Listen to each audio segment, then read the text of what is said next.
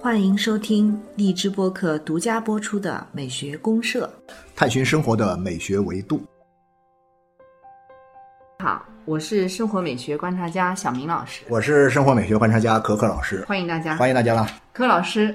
这两天呢，其实我们之前啊也聊过一些有关这个无聊啊、孤独啊啊，啊这样一些就是跟人生哲学有关联的东西。嗯嗯嗯啊，其实有一个跟人生哲学关联性挺大的一个题，一直想跟您聊聊，就是有关无用的。啊无用啊，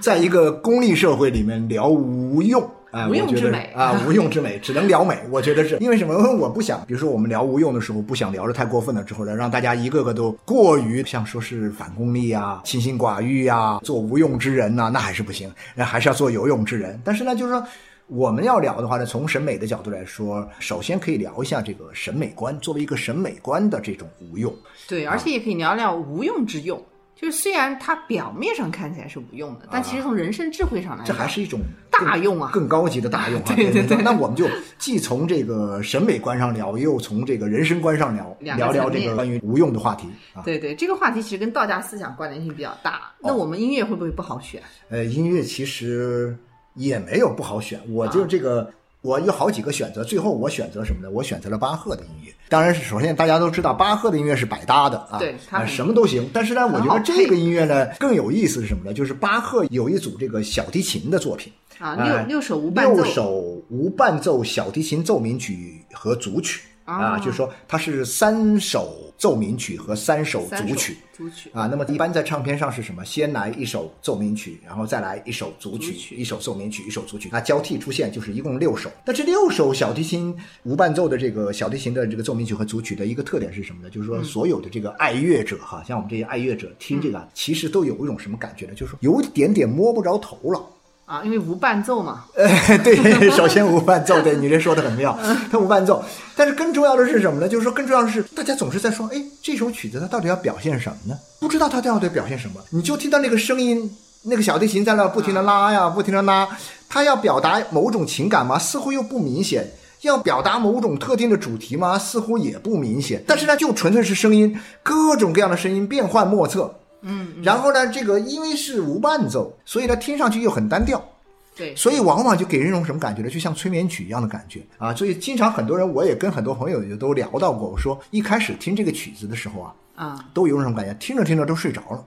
嗯啊就犯困。那种催眠的效果反而特别好，但是更重要的是什么呢？就是它里面没有一个很明确的一个主题导向，啊，没有明确的主题导向呢，我们讲在审美的经验当中，就更多的是什么呢？就是说它没有一个好像很强的一个功利的目的性的，像无用的啊，这就种，像是一个无用的，就是我给你弄点声音出来吧。然后这个声音，当然巴赫这个曲子呢，它其实还是最早的时候呢，还是有一些它的实际的用处，可能是给人用来这个叫什么做练习用的。对啊，你对只是用来练习熟悉，通过练习这些音乐，你来熟悉一些小提琴演奏的一些技巧。它像个练习曲，或者又像是一些什么呢？就是说像一些什么背景性的嘛啊，背景音乐一样的这样一些东西，但是。它始终不像我们讲到，比如说贝多芬的某一首曲子，它的主题是和命运的搏斗啊；比如说某一首曲子，它是歌颂光明的嗯啊，歌颂这个欢乐的，它有这么强烈的主题的指向。但这曲子对没有强烈主题指向对，它这个跟那个我原来听过，它有一个无伴奏是大提琴吧，大提琴对其实是差不多是差不多的东西，对对对是吧？对都有一种去主题化的啊，感觉去主题化。然后恰恰是因为这样，我觉得就是说，哎，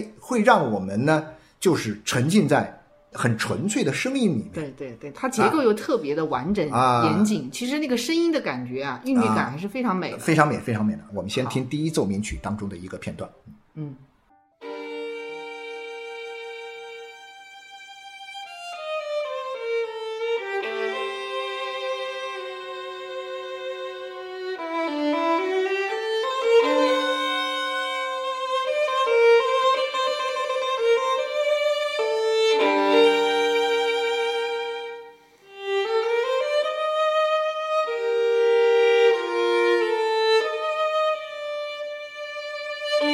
Thank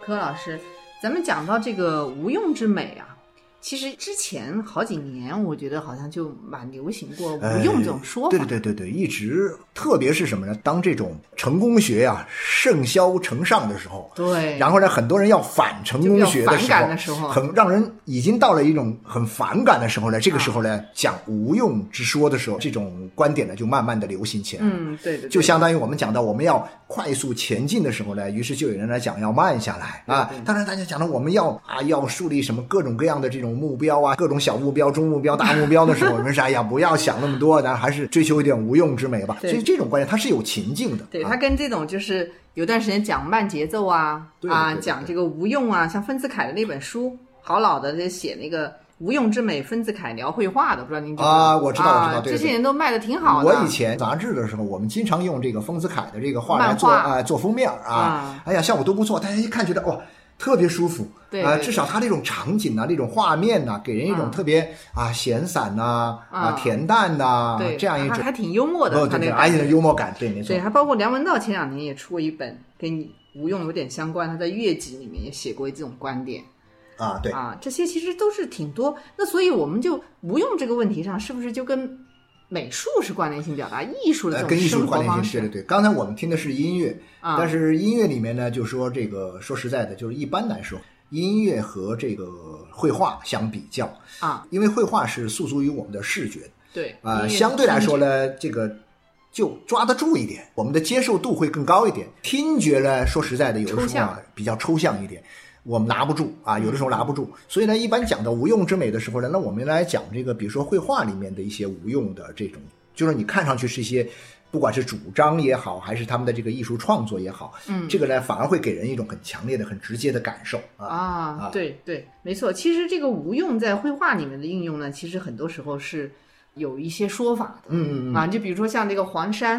迎客松。嗯啊啊应该，说美吧？世界形象应该是挺美的，这是黄山的名片啊，门票上都是这么印的。对，但其实那棵迎客松，你要是从一棵树的角度来讲的话，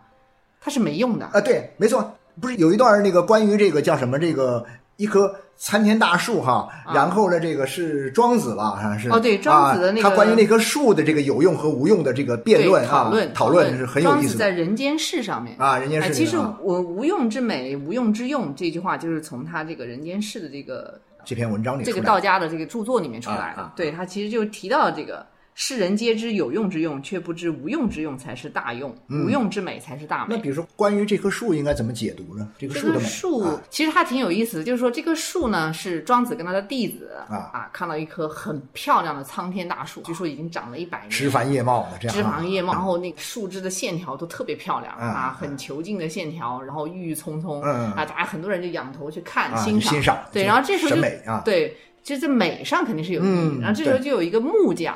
啊，这个木匠呢，他是眼光啊，就看树是很很专业，准很的专 业，对对对其实还是很专业的木匠走过去以后看都不看一眼，就可能就瞟了一下啊瞟了一下就走了就走了。哎，然后这个旁边的人村民看见就很奇怪，就说：“哎呀，你看看这棵树这么好，你都不看一眼啊！”然后他就马上这个木匠就说了一通，就说这个树是完全是一棵无用的树。啊，无用之树、啊，因为啊它的木材其实是不能做，这个也不不能做，那个也不能做，对你又不能做这个凳子、桌子，也不能做这个家具，又不能做，甚至棺材也是不能做的、哦啊！你这个是所有的需要木头的这些，就是这做棵不树，了它的在满足这个木匠的很多的这个实用功利性方面，其实是零啊，没有价值的。对，对他做不了，他什么都做不了，啊那怎么办呢？所以这棵树才得以完整的长了上百年，啊，没有人去动它，因为它什么都做不了嘛。你如果说这个叶子能够吃，大家早摘了对对，比这如说个枝可以拿来做装饰，大家也拿啊去做了，，早就。砍了。对，人家这个树干儿可以拿来做板儿啊什么的，也早对，就被人锯了。说不定这个啊树都没了，对对对就已经砍的都不剩了。但是因为它啥用都没有，它这个材料不好，所以就让它一直长，一直长，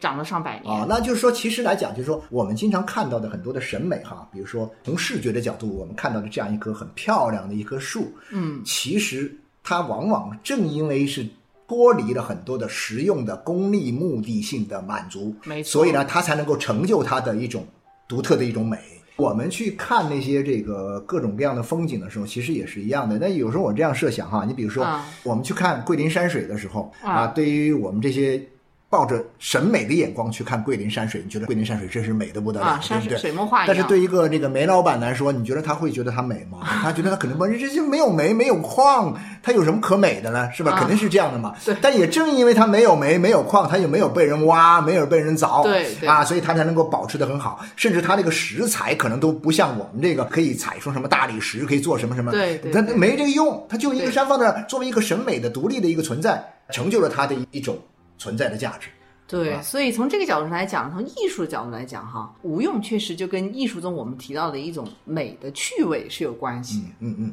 就它这个关注点不一样。如果我们关注在它能不能为我们一种实用功利的需求的话，那它就艺术的价值就降低了。啊，对对对，对。但一旦没有这样的这种功利需求，它的艺术就提升了。这个里面还有一个很有趣的一个东西是什么？我想稍微的延展一下，就是说什么呢？就是说啊，人有时候是这样，就是说，人在有的时候，你当你人类的进化、自身的发展还没有达到一定程度的时候，那么呢，我们呢看什么东西都是有用和没用的。对，它使用经验你做比出如说，我们就是最终来说，我们这个肚子饿了的时 候，你看见那个满地的能不能这个吃啊啊，这个稻田啊，这个风吹稻浪的时候，你不会觉得它美不美，或者说你不会在意它美不美，而是说你就老惦记着说，哎呀，这麦子这稻子什么时候能收割呀？我得能赶紧吃去，哎，对，打下来，我得赶紧吃呢。那同样的，你就经常这样想，当你看见这一条河流那么的。流淌的时候，我们会去欣赏它的美。我认为是人类到了一定的发展阶段了以后，我们摆脱了用一些相对比较那什么的话来说，就是说，哎，我们的生产力的水平达到了一定的程度之后，我们生活也好了，我们各个方面也具备了一些条件了，我们才可以去欣赏这条河流之美。那否则的话呢，你有就审会美想，需求的时候，否则呢，就会想，哎呀，这河里有鱼没鱼呀、啊？对啊要河里要有鱼，哎，我可以在这里捞鱼，这条河才好。这河里都没有鱼，你欣赏它什么呀？没什么可欣赏的。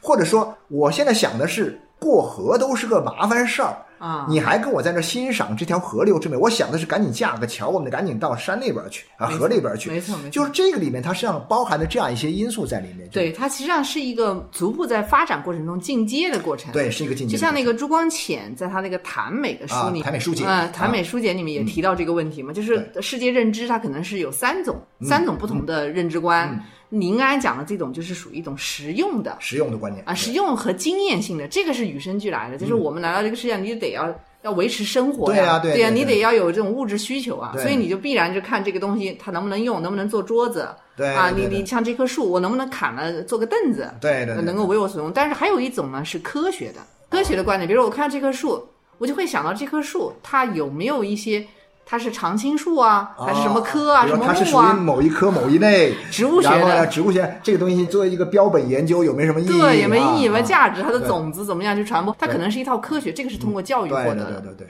第三种就是艺术的，啊，艺术的，嗯，艺术就完全是脱离了很多这种功利性的东西对、实用性的东西，嗯，艺术是独立的一种认识世界的对。。那你觉得我们今天应该是这样的？我们今天已经进入到了。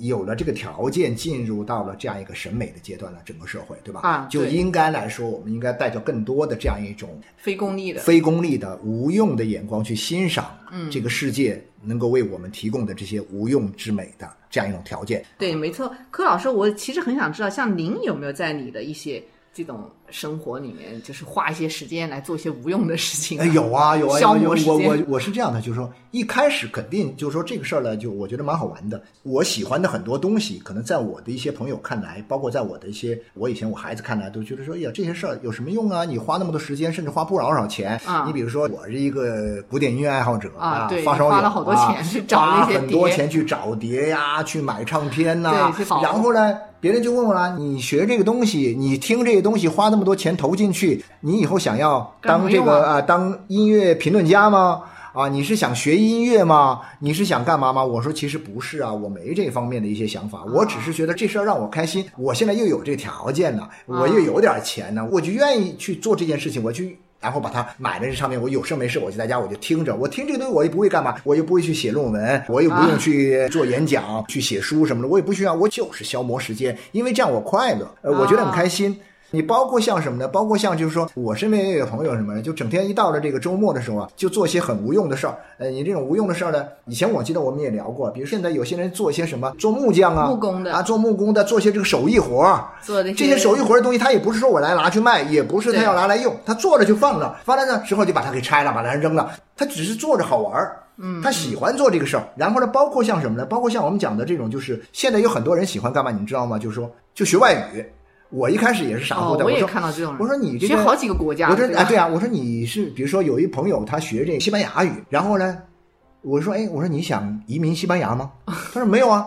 我说那你想跳槽以后去当西班牙语翻译吗？或者说当导游吗？他说没有啊。我说那你干嘛学这个？他就好玩呗。啊他说我就想学呗，他闲着没事儿。但我觉得学这些事儿我快乐，嗯啊，我喜欢，我觉得好玩儿。他是带着一种完全是一种无用的态度去做这种事情的。啊，但是呢，对于他自己本人来说，你说也确实没啥实际的功利目的性。嗯，但是他至少来说，这件事情是无用的事情，让他能够很快的，就有点像那个什么呢？像梁文道在他那个对对乐集里面说到的这句话说的很好啊，那他说读一些无用的书，做一些无用的事儿，花一些无用的时间。都是为了在一切的已知之外保留一个超越自我的机会。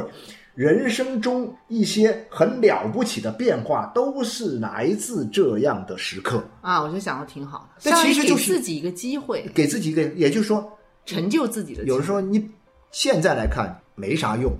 当然也有一点小用，就是让你打发时间，让你快乐消磨时啊，间，啊就这种用处。这个用处不大，很小的用，但是你架不住将来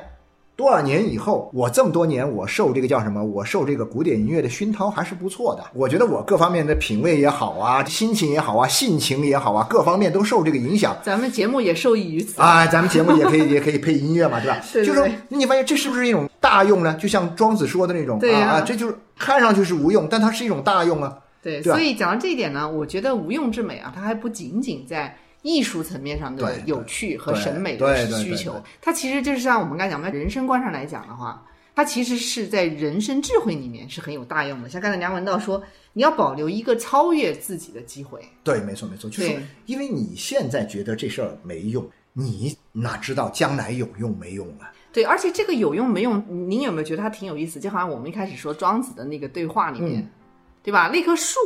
那棵树在这个木匠来看，它是完全没用的。对对对，但是呢，它因为没用，你知道吗？它所以可以保全上百年。我觉得这就是庄子他们的这他自己可以个肆老意地庄的这成个长哲学，道家的思想，就是说，其实它就是一种保全哲学嘛。这个道家的思想呢，更多的在于什么呢？在于自我保全。嗯自我保全有一个前提，它其实就是有自我意识啊。它有自我意识，他有自我意识，我才要保全自己啊！我觉得啊我不想被你利用，我不想，我想避免你对我的伤害，你拿我随便去怎么使唤，我不想。然后这样很危险。其实我认为包含着我这个民族文化里面的一种很朴素的一种自我意识，就是我要保护我自己，保全我自己。看上去是一种很消极的，在这个层面上，它极其的积极。啊我不跟你玩，我不去抛头露面， 我不去这个出人头地，我不去这个你养呀强打出头鸟啊，这些东西都啊都对自己都是构成危险的，它其实都是一种保全。但对儒家思想可能更多的是什么呢？它更多的是要立天下，要服务于社会，修身这个要治国平天下，它更多的是想相站反的相反的。所以呢，这有的时候他就忽略了这样一个，就是说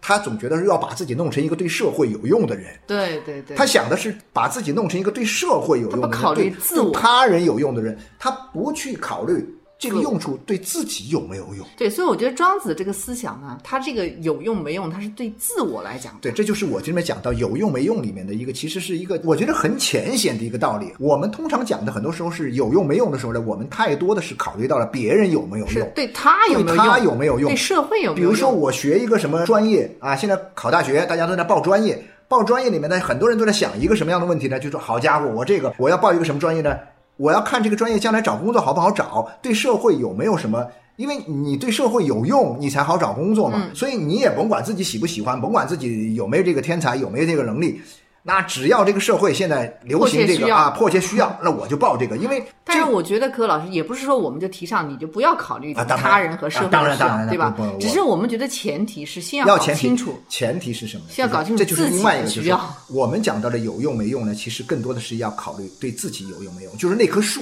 对，那棵树它是要考虑的是你你想象，我这个树本身我的材质、我的这个禀赋、我自身的条件，我没有这个条件去。做棺材去做门板儿去做地对，然后我还要去适应你的需要吗？我肯定这些我不考虑，我只考虑按我的这个条件我会怎么样生长我，会长成什么样我子？会长成什么样，所我以就使劲儿长。对，长成了一棵很漂亮的苍天那大这个树是我这对吧？我就满足了人们的这样的审美需要，我不能满足你做床板的需要，但是我满足了人们的审美需要，我也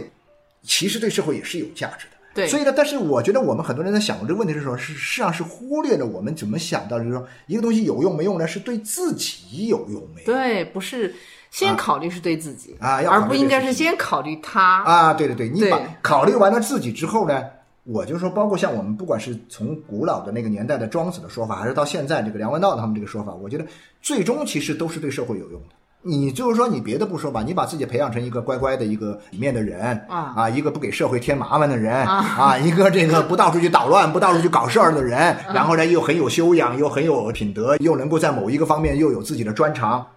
那就是这一个社会有用的人太有用了，我觉得是 不是？这对才是真正的有用嘛。这是从大的方面来讲，对对就像对那棵树一样，它最终就说，它虽然做不了这个，做不了那个，但是它能够保持它自我的样子，一没直错长没了错没很多年。对，没错。啊，那然后庄子为什么说提倡无用之用是大用的意思？就是这个意思，就是说我觉，得你是大看，用如果说他不是因为对别人没有用，嗯，那他就很有可能早就被砍掉了，对他就成就不了自我。嗯，但是就是因为他这个无用，就成就了他自己。对，我觉得我们讨论这个东西的时候，就得要像什么呢？我想起以前康德啊，德国古典哲学的嗯这个代表性人物康德，他有一个概念叫物自体的概念、哦啊，物自体嗯物是这个物质的物啊，自是自己的自，体是身体的体。对他有个说法叫物自身，啊，物自身或者对叫物自体啊，对就是对其实是一个词儿翻译出来的两个不同的译法。嗯，但这个东西就其实是什么？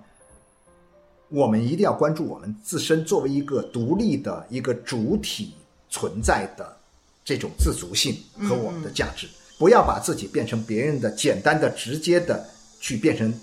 别人的工具，对或者对变成对一个这个就是可以能够满足别人某种需要的东西，而忘了我们自身的这种物自体。啊物自体的这种，我们得按照自己的这个规律来生长啊对啊！我们按照自己的规律生长。你比如说，我喜欢什么东西，那我就去做啊。嗯但是呢，很多时候你想，那你喜欢的东西你去做，可能对别人没有好处，啊然后呢？陷入纠结了。然后就陷入纠结，那干脆我就不做我自己喜欢的东西。那我就问你，哎，你说你想要我干嘛吧？在这个层面上，我这样去满足别人的需要，可能对我来说，最终是把我自己给扭曲掉了嘛。是啊，啊，把我自己扭掉，最终你也没有办法去真正的去满足别人的需要，嗯，对，那对是吧？对它其实就是这样一个道理。对，因为你的自就是作为一个个体来讲，你的力量毕竟是有限的。对，没错，没错。对，你所以在这个层面上来讲呢，就一方面来说，我们还是要回归到满足自我为前提，没错，没错，没错。然后才是他，才是更多的。有时候你看哈，我有人坐飞机的时候，人讲到那个安全告知的时候，一旦安全告知里面告诉大家什么啊呢？就是一旦有什么事儿的时候，你得自己先戴上对，这个一些防护面具啊，就把自己先再武装好了，保护别人。你在保护旁边的人，哪怕旁边是一个小孩，很小的小孩，你不能说我要先照顾好这个小孩，你得先把自己保护好了。嗯啊，你那个该穿上的背心儿穿上，该戴上的这个吸氧的那个装置要戴上，啊然后这个时候你再去帮小孩穿，再去帮小孩戴，它一定是有这样一个先后关系。对但这个我是觉得先后在我们的社会生活当中，往往为什么会导致大家忽略了自我，而是片面的、单方面的试图去让自己满足别人需要的，嗯其实就在于什么呢？就是说他自我的意识不这方面的强自我意识太弱。对，所以第一个层面首先是要有自我意识。对，那第二个层面呢？假如你的自我意识告诉你，你的选择就是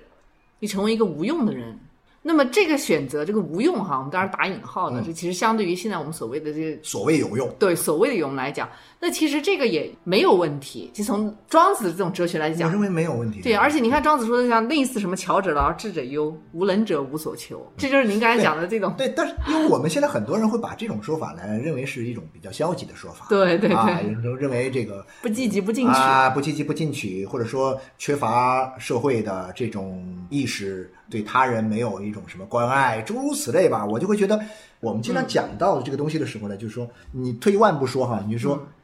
为什么大家很多人做事儿不开心？经常讲呢，就是说他做事不开心，或者说他做事儿做不好，就是因为什么呢？就是说他往往忘记了自己到底能做什么。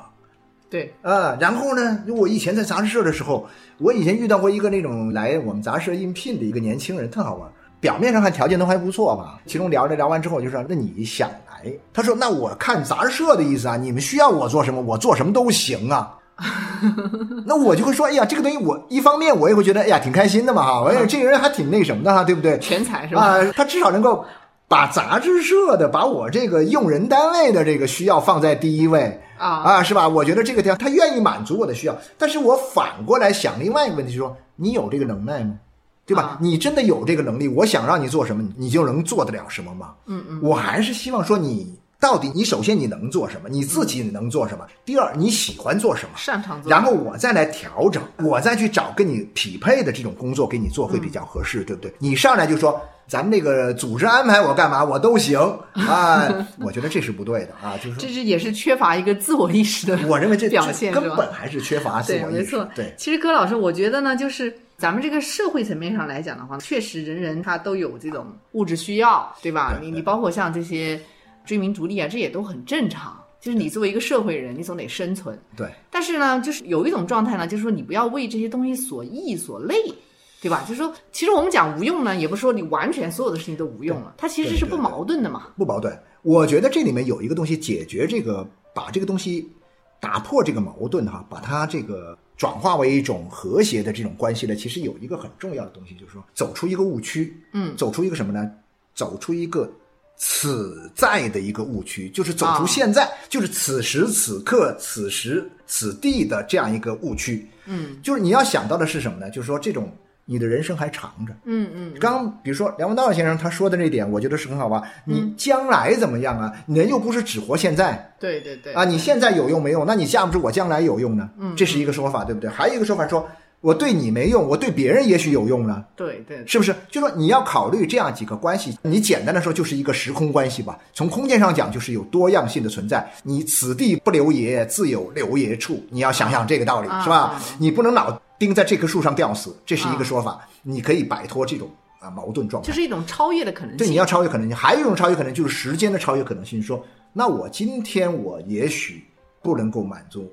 这个大家的需要，但是呢，我好好把我自己给它弄充实来。嗯嗯我按照我自己喜欢的我的意愿，我把自己弄得很什么，很能干啊，很强大。然后呢，将来某一天自然人们会来找我，或者说呃我将来我自然能够满足这个社会的各种各样的需要。对，就是你今天看来无用的东西，也许哪一天它突然就成了一种契机，对，哎，你的人生可能就会改变。对啊，我以前有一个特好玩儿，以前一个同事，我一个手下，我以前不知道，我跟他出了一次差，我才知道，就这个人呢、他特别爱看什么呢？侦探小说，啊特爱看侦探小说。我跟他出门的时候，他带着侦探小说出门看，我说耶，我说平时看不出来你还喜欢看侦探小说啊？他是一个什么栏目的记者呢？他是一个这个时尚栏目的记者。嗯，理论上讲，就是他看侦探小说对我这个编这个时尚时尚栏目没什么帮助。嗯嗯，用处不大。那理论上讲，我作为他的一个领导，我就说，那你这种闲书你就别看呐、你得多看点跟时尚有关的 书啊，对不对？啊但是呢，跟他聊的过程当中呢，我发现他喜欢，我就问他呀啊，我说你喜欢看这个？他说喜欢啊，我从小就喜欢看这个。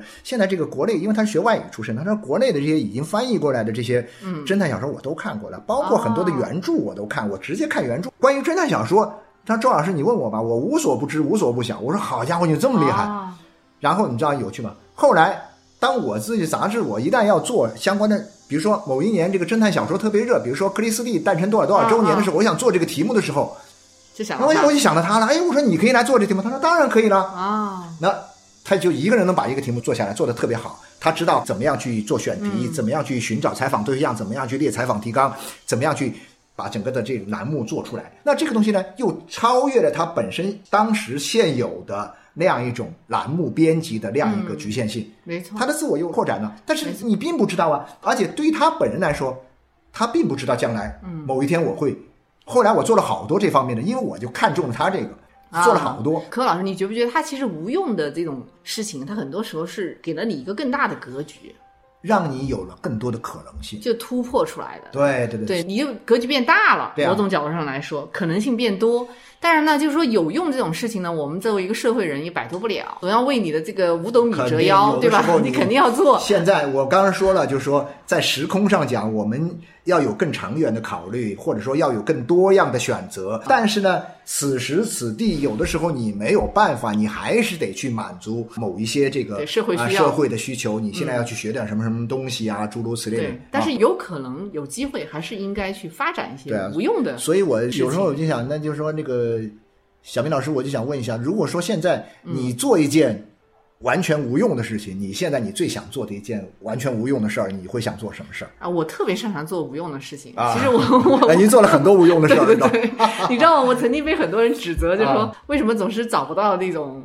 就是目标的感觉，啊吧？对对因为我对我很容易发散的这种思维。哎，学文科的好像都啊都都有点这样，有点这个倾对向，嗯就在很多无用中兜兜转转，但是确实这些无用呢，到头来也都还是有用。比如我喜欢听曲啊，喜欢唱曲啊，其啊实唱曲儿啊。讲起来也是没什么用。那是最后咱们不是还开了一门课吗？是吧？还讲戏剧课吗？对，没错 对对，，包括我就们开门课，包括我们成立一个曲社，然后搞一班这个曲友来玩，啊然后甚至我们还可以演一点，对啊，结果你的生活就因此变得丰富多彩。变得很丰富。对啊，对，但是对你在一开始喜欢、一开始做这件事情的时候，喜欢唱曲儿的时候，并不知道将来还有这么些用处，你应该没有吧？其实当时很多人是说是在做无用功的，完全是无对，就是你为什么要去做这些事情？这是干什么呢？跟你对啊对的啊专业有关吗？没跟错你的没错研究领域有关吗？都没关没系，有任何关系，对啊，对所也以拿不他到课题，也不会去申报课 题，也不也会写去不了论文， 真写对不啊了，论然后文就是你花很多时间精力来做这个干什么？就对类似这样的。对，没错。其实很多时候，我觉得有时候我就控制不住自己内心想做这个事情的欲望。我觉得这是靠谱的啊，就是、嗯呃，咱们现在来聊这种关于这个无用有用这个事儿的时候呢，我觉得就特别要多多去鼓励吧，鼓励大家，有时候是鼓励自己的啊，鼓励自己去做一些无用的事儿。你比如说就，我自己来说，我就经常看很多的无用的书，啊，我特别喜欢看一些无用的书。你看书特别要看无用 啊，，特别要看无用的书。我到现在为止，我突然发现，哎呀，好家伙，我这个其实正儿八经的这个，你比如说我是学文学出身的，啊但是呢，其实文学评论方面的书呢，我专业类的书我倒看的很少。我反而会去看历史方面的书啊，我去啊看一些艺术方面的书啊。那你说，当然也可以，别人也说啊，你看了那个东西对你专业还是有用。但是我其实我为什么去看那些书呢？我是喜欢看，自己喜欢。哎，我就觉得那书好玩儿，那书有趣儿啊。对，所以我觉得您的知识面就特别的广博啊那。有时候就是瞎扯了，就说好像什么都能扯一扯， 但是但你说起来其实也没啥用啊，你连论文都写不了啊， 你连那个，但是我觉得这个事儿其实不重要，对吧？啊对，无用之用才是关大键用是。咱们都把自己都活成像那棵树那样，对啊，活成那棵树那样不都挺好的吗？啊对自己有用。我们今天时间差不多，最后把把这这个无伴奏哈，无伴奏小提无琴伴奏的这小个，提琴哈我们再来听一个它的组曲当中呢，我们就随便听一段儿好啊，呃，就感受一下这种无伴奏的这种啊无功力、无伴奏啊这个无用的这种音乐的魅力。无用之美是大美。啊，是大美。OK，好，谢谢大家，谢谢大家。嗯